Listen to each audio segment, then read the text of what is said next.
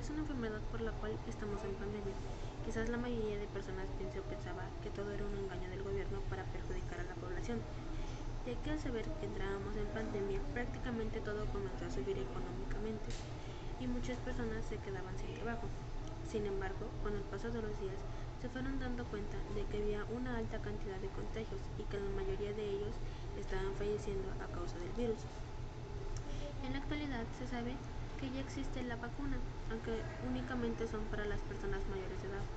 Tal vez muchos de ellos no accedan a la vacuna por temor a que si no se han enfermado después de aplicarla resulte con que ahora sí ya tienen el virus.